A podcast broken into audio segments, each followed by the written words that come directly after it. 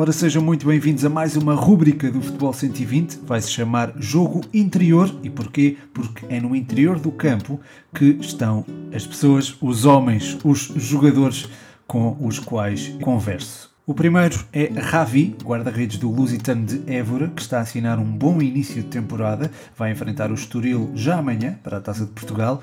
Falamos sobre isso e muitas outras coisas neste primeiro episódio. Fica para ouvir. Ravi, bem-vindo aqui ao 120, ao Futebol 120.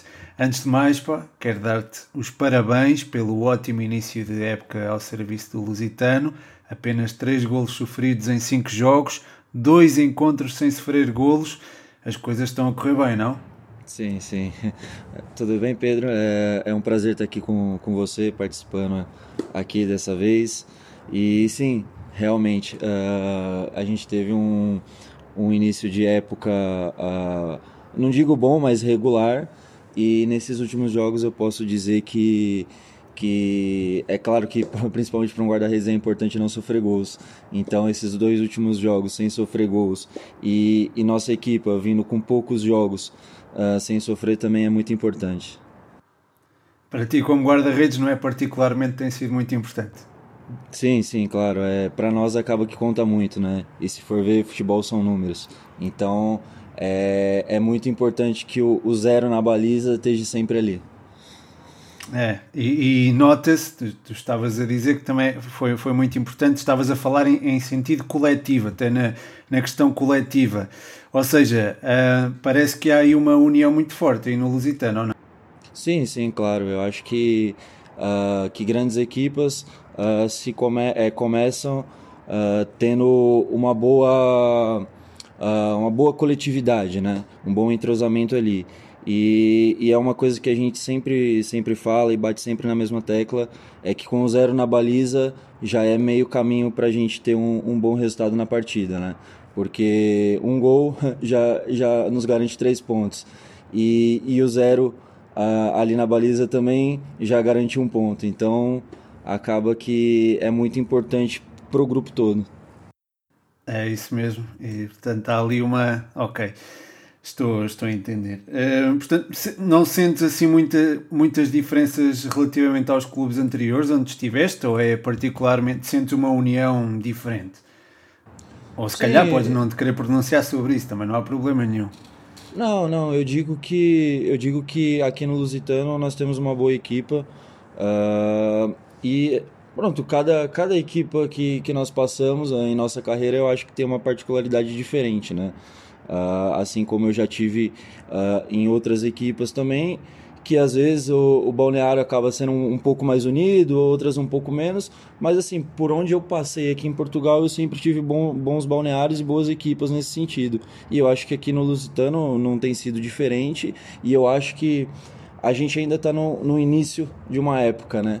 Então eu acho que isso, se nós continu continuarmos uh, nesse ritmo que a gente vem, vem tendo no, nesses últimos tempos, eu acho que a gente tem uma grande possibilidade de estar tá fazendo uma, uma grande união, um grande grupo e até uh, uma grande trajetória uh, para nós também com o Lusitano.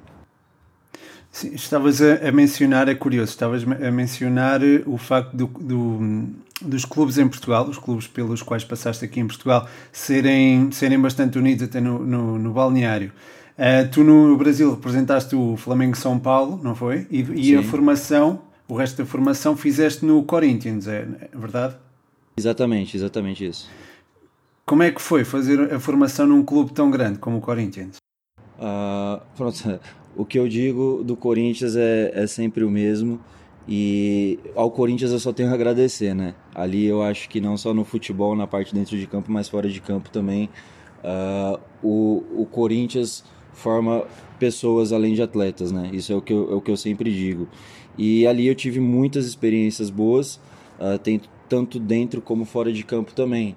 E ali sempre tive também tive grupos muito muito muito unidos, uh, até mesmo quando quando nós tínhamos uh, a integração junto com, com o elenco principal também a gente sempre foi muito bem acolhido, uh, nós atletas da base. Então eu acho que no Brasil também, é, sempre que eu tive esse, é, o balneário, né, sempre foi também muito unido e, e tivemos sempre uh, outros colegas que queriam também nos ajudar, né? Porque eu acho que, que é assim que tem que ser. A partir do momento que a gente ajuda nosso companheiro, a gente está se ajudando também. Então, com as experiências que eu tive no Corinthians ali, nessa parte de união também sempre foi muito boa, sem contar na parte dentro de campo, que ali você está fazendo parte uh, de um clube, um dos maiores clubes do Brasil.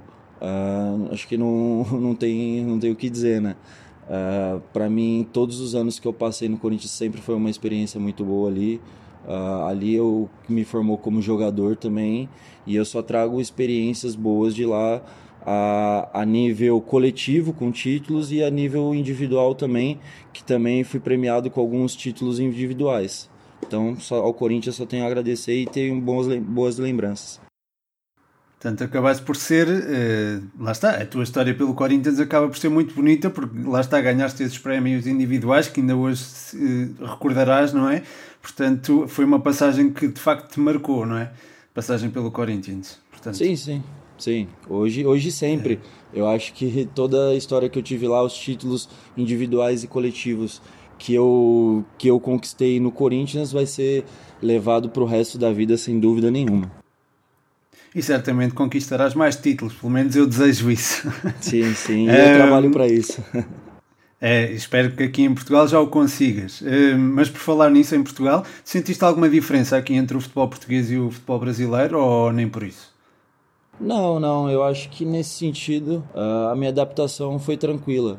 Uh, em termos de adaptação mesmo, eu acho que foi só nos primeiros meses assim, em relação um pouco a língua por acaso, porque mesmo sendo português, acaba que o português aqui em Portugal é um pouco diferente do Brasil.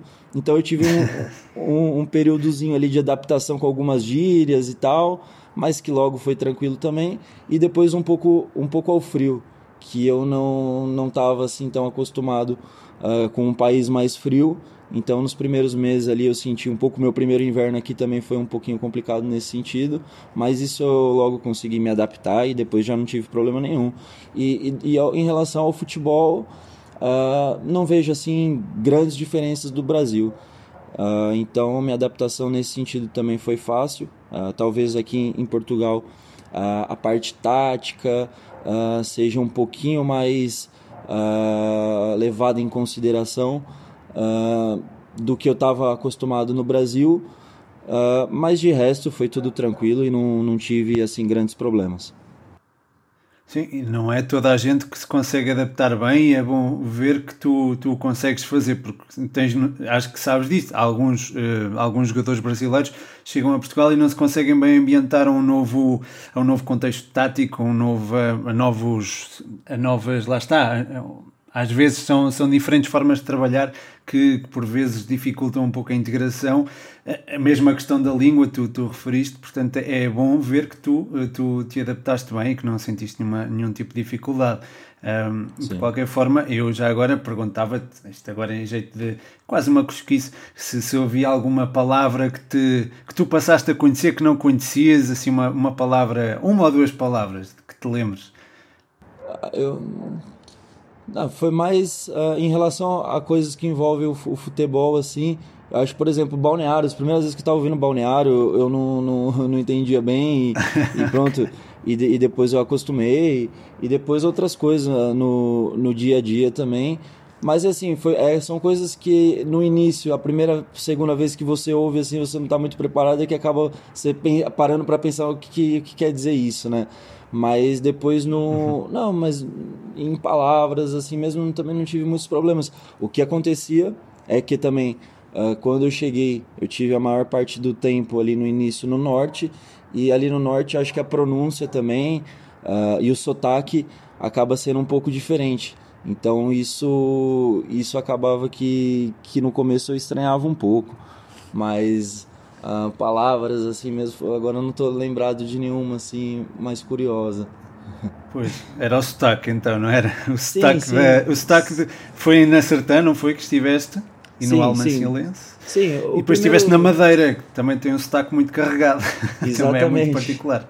Exatamente. Quando, quando eu cheguei aqui em Portugal, os primeiros meses, até definir uma equipe ao certo, eu tive no Norte. E depois eu, eu fui para Sertã, que eu fiz minha primeira época lá no Sertanense. E sim, realmente, quando eu fui para Madeira, ali também se nota uma, uma boa diferença no sotaque. que no início também foi aquela, aquele, aquele meizinho assim de adaptação, mas depois é, é tranquilo e depois de um tempo eu já tá, tava quase falando igual madeirense também. uh, olha, uh, pegando aqui no, no tema da adaptação também, isto agora já, já estamos quase a terminar, mas perguntando aqui, indo aqui de encontro ao tema da adaptação, uh, eu, eu, noto que os guarda-redes, particularmente os guarda-redes brasileiros, se adaptam melhor do que relativamente às outras posições Uh, jogadores brasileiros, isto é, guarda-redes brasileiros adaptam-se melhor do que jogadores noutras posições. E eu noto que há guarda-redes brasileiros com muita qualidade em Portugal. Tens o Pazinato, tens o Jordi, agora no Passo de Ferreira.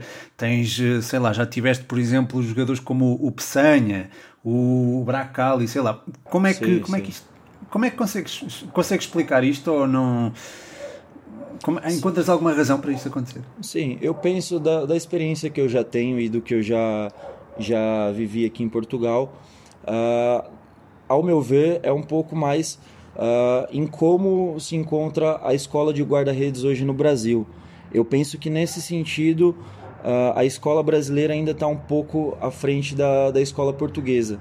Né? Eu penso que, que começa mais ou menos por aí uh, o motivo de que muitos guarda-redes brasileiros chegam em Portugal e tenham, e tenham sucesso, entendeu? Então eu vejo que no Brasil, uh, mesmo na, nas equipas de, divisão, de divisões menores, sempre se encontram bons treinadores de guarda-redes.